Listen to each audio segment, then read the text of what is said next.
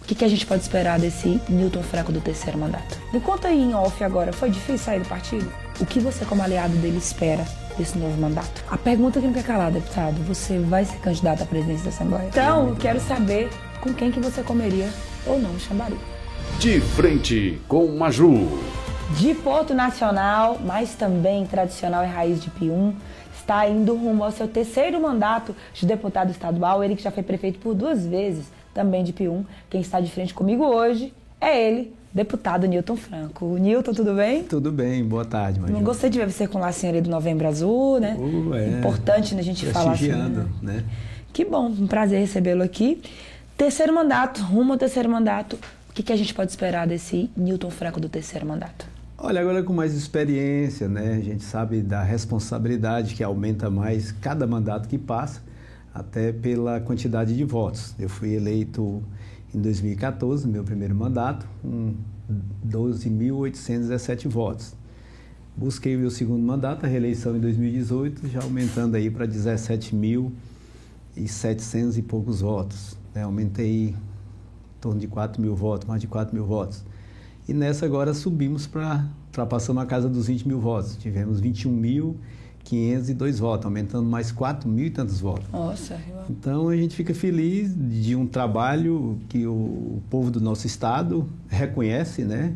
A nossa luta focada realmente em melhorar a vida do povo tocantinense. Então aumenta mais a nossa responsabilidade nesse terceiro mandato. E é difícil, né, Nilton? Num tempo em que muita gente está quer distância da política ou desacredita da política, você tem um, um deputado que vai aumentando assim essa, essa votação, aumentando a confiança, isso é muito parabéns, está de parabéns.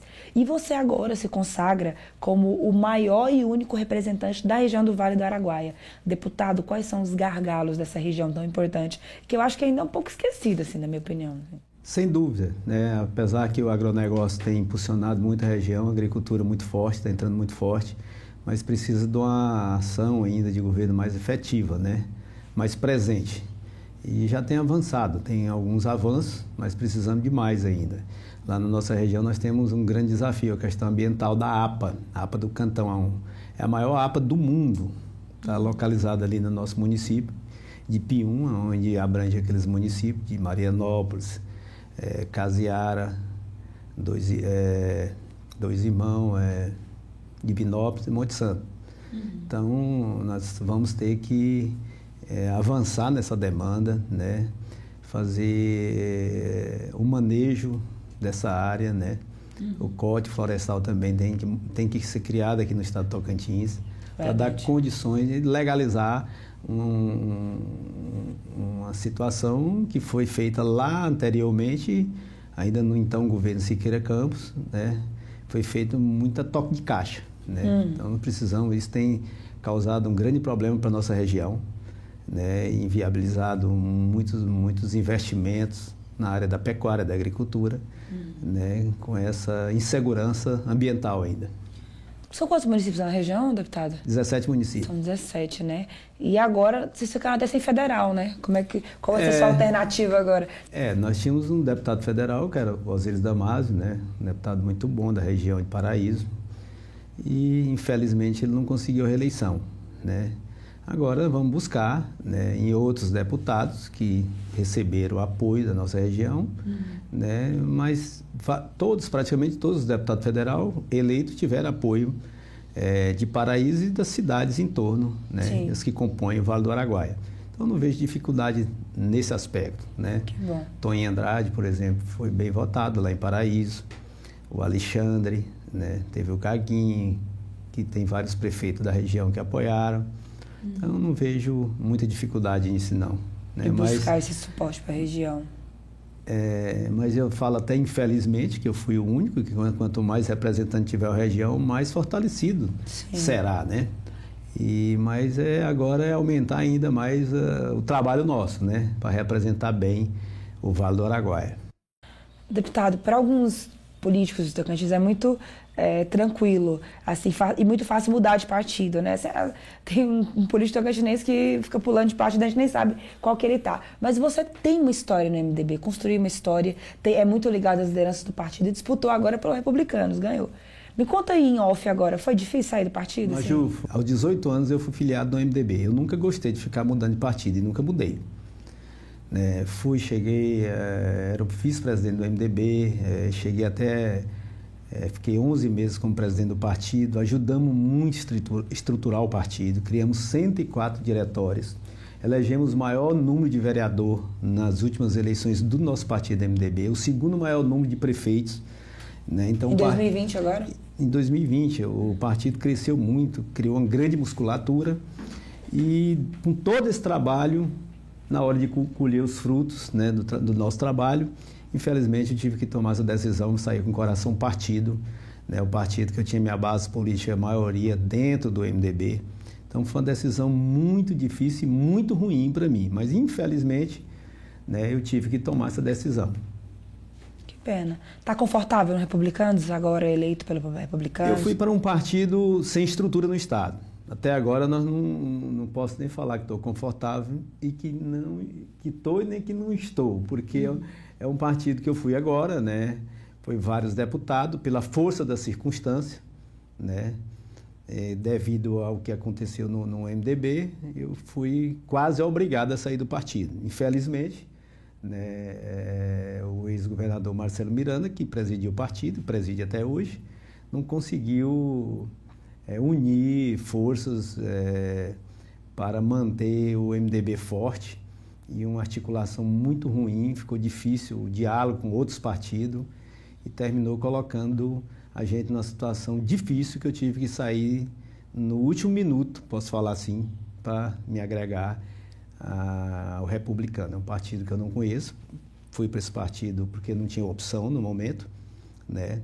Ainda penso em voltar para o meu partido de origem, que é o MDB. Certo. Espero que quando eu voltar seja em outra situação, não da forma que está lá hoje, que o partido, eu até falei, não peço segredo, falei, fui para ele pessoalmente, que o, o ex-governador Marcelo ele conseguiu um fato no Estado que ninguém nunca conseguiu. Foi destruir o MDB. O MDB está destruído no nosso Estado. A prova está os resultados nas urnas. Não conseguimos fazer nenhum deputado estadual, nenhum deputado federal, e o pior de tudo, né? olha a votação dos nossos deputados estadual, inclusive ele. Né? Uma, uma votação é, difícil, 3.500 votos, parece, se não me engano, menos de 4 mil votos. Um ex-governador e presidente do partido da dimensão do MDB. E com isso, todos foram derrotados. Todos. O MDB hoje tem que começar do zero, ressuscitar da cinza.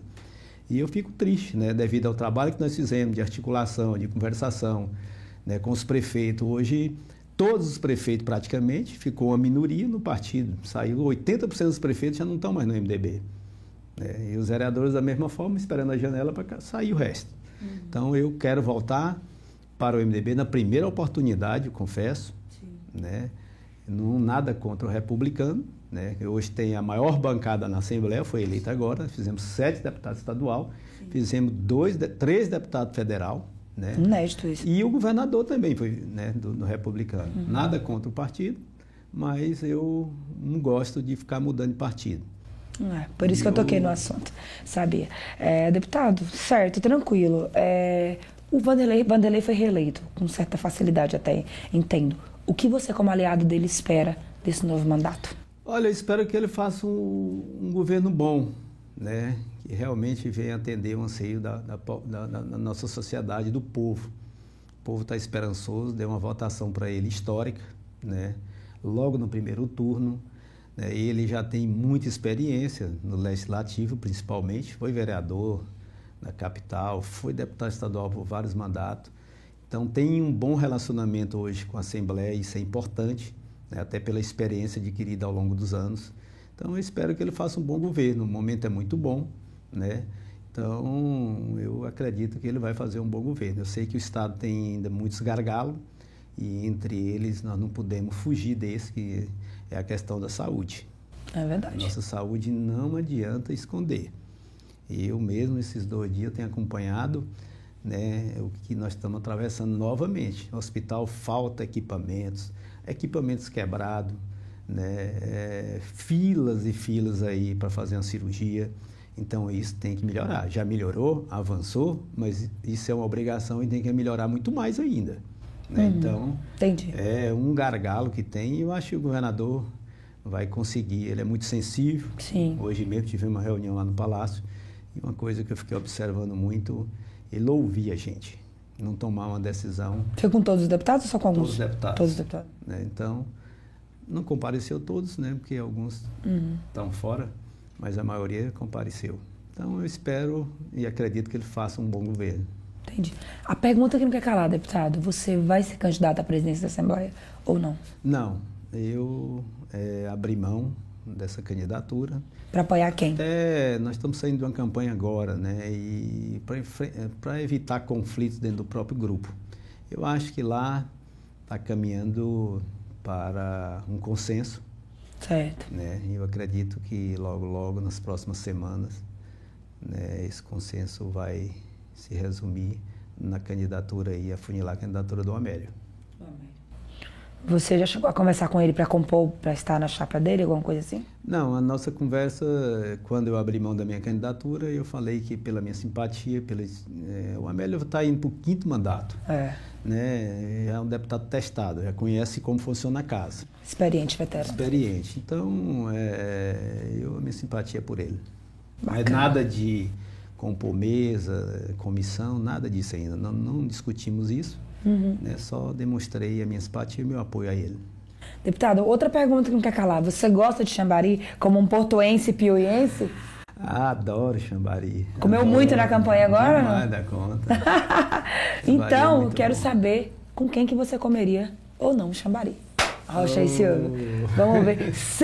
Para começar aqui, ex-governador lá da sua região de Paraíso, Avelino, vai em Xambari ou não? Ah, vou como Xambari com o nosso piauiense aí, tocantinense, e é uma pessoa que admiro muito, gosto muito, Moisés.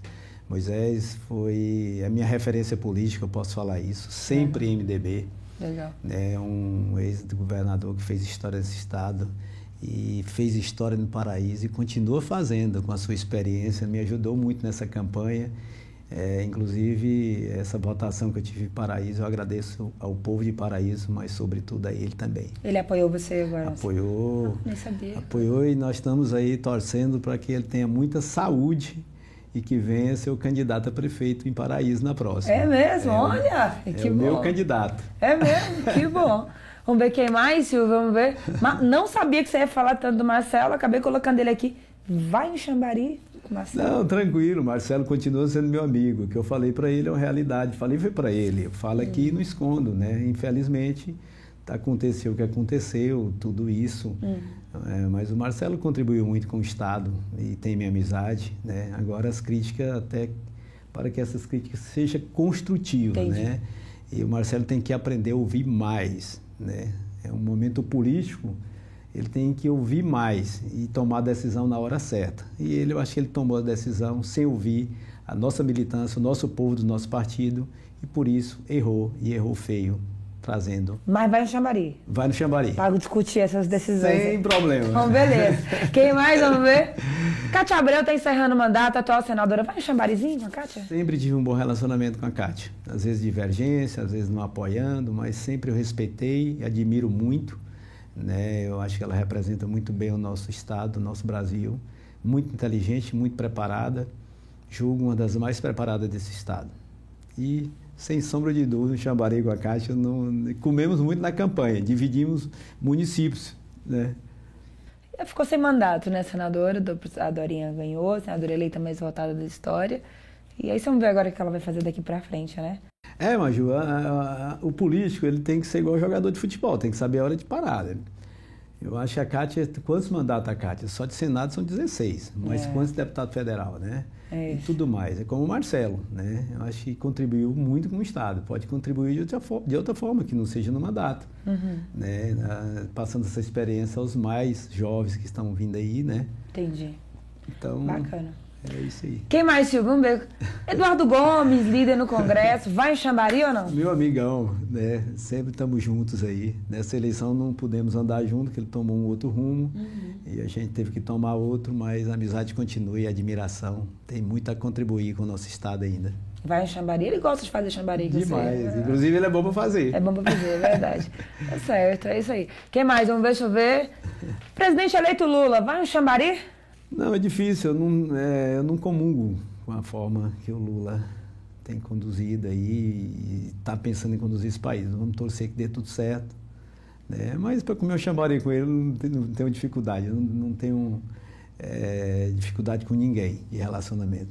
Eu admiro também contribuiu muito. Eu achei que está na hora de parar também, já está chegando a 80 anos, tem que descansar, né, Baixo? É, mas.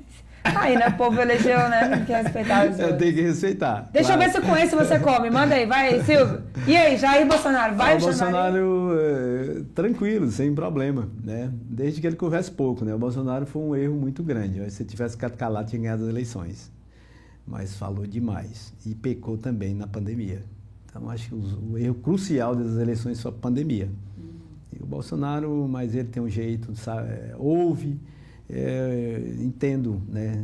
Defende a família, defende o agronegócio desse país. É um país, o Brasil hoje, Maju, é um país que está o mundo inteiro olhando para o Brasil. Por quê? Nossas terras produtivas, né? terras boas. E o, o grande problema do mundo que eu vejo é alimento. Né? É alimento, é comida. E o Brasil tem muito.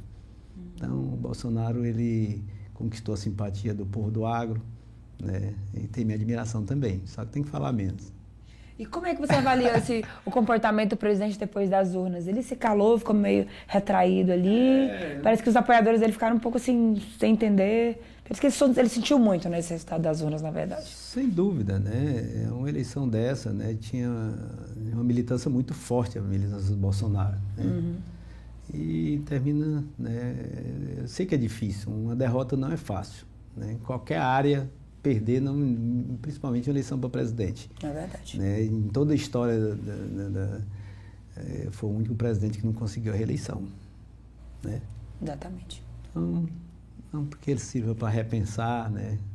Ainda está jovem, ainda tem muita água, É muita lenha para queimar daqui para lá. Né? É isso, encerrou, né, Silvio? Foi. Deputado, uma pergunta. Você é auditor fiscal de carreira, concursado, estudou em Gurupi, né? Que você estava me contando aqui antes. É, me formei em Formei Direito em Gu- Gurupi. Gurupi e tal. E você é dessa, dessa categoria e participativamente das discussões sobre uma polêmica que entra na Assembleia, sai de novo, que é a PEC do teto, que é uma demanda de várias categorias, não só dos auditores. Você acha que nesse novo governo do Vanderlei há espaço para reabrir essa discussão? Não tem dúvida, Major. Tem que chegar a um ponto que isso aí tem que ser visto, revisto. É, essas categorias, não só os auditores, mas os médicos, os coronéis da polícia é, militar, os delegados de polícia, estão há 13 anos que não tem progressão, não tem database. O salário deles estão congelados há 13 anos. O nosso salário, eu posso falar porque eu pertenço a uma dessas categorias, que é o fisco.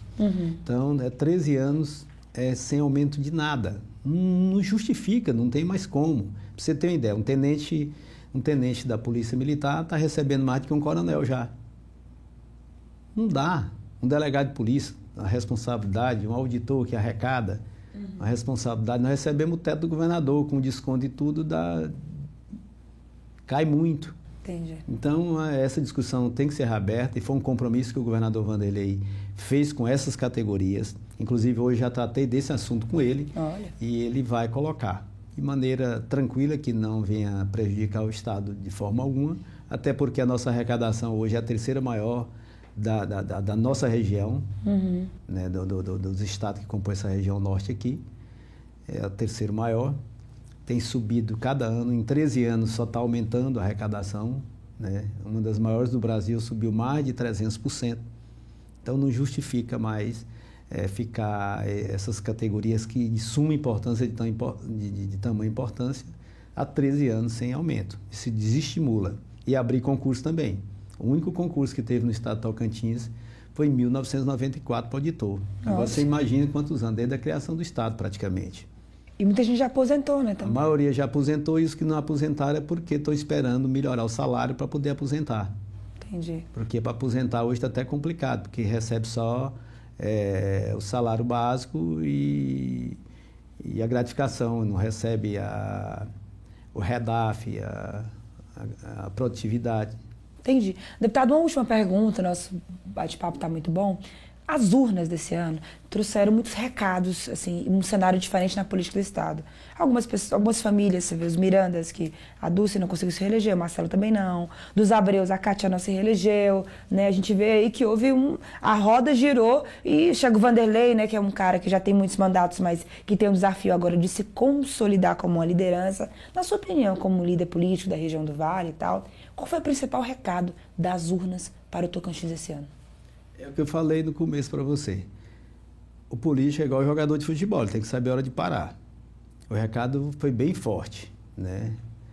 É, os Miranda, o povo né, tirou da, da, da, o mandato dos dois, né? Os Abreu, da mesma forma. O Irajá, apesar de muito jovem tudo, teve uma votação muito aquém do que se esperava. Uhum. Né? Ele não foi um candidato competitivo os Dimas, o pai e o filho. Né? É, então o povo também, Maju, hum. não quer mais essa sequência de, de uma família só no poder, não. Esse negócio de botar o pai, o filho, a esposa, isso é muito ruim em política. Né? E aqui no Tocantins tem se repetido isso ao longo dos anos, e o povo está cansando, o povo está se despertando. Está despertando para a nova conjuntura política. Então foi um recado.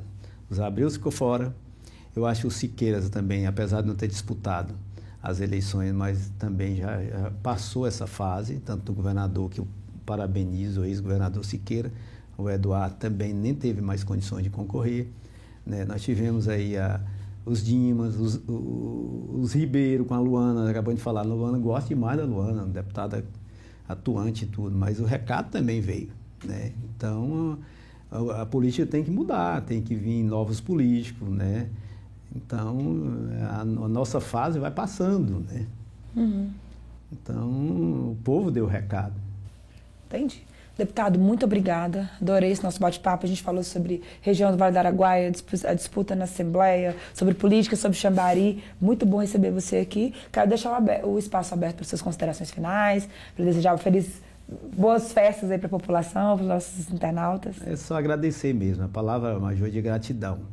Gratidão ao povo tocantinense, né? Eu que estou indo para o meu quinto mandato, posso falar assim, dois de prefeito, mais três de deputado estadual. Sim. É só agradecer mesmo, né? A gente tem hora que fica um pouco triste com a política, mas a gente sabe que a responsabilidade é, nossa, é grande e o povo espera, né? Então é, a palavra é gratidão, agradecer a todos, desejar aí um feliz Natal, um feliz Ano Novo que esse ano seja um ano que vem de muita prosperidade, muita luz, de paz.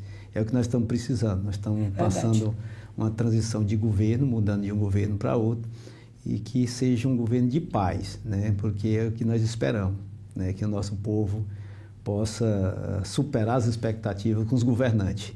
E eu quero encerrar minhas palavras, além de agradecer, dizer que eu vou dar tudo de mim para o próximo mandato. Sou desprendido de patrimônio político, que eu quero agora deixar um legado, como deixei como prefeito, deixar um legado de trabalho, de luta, né?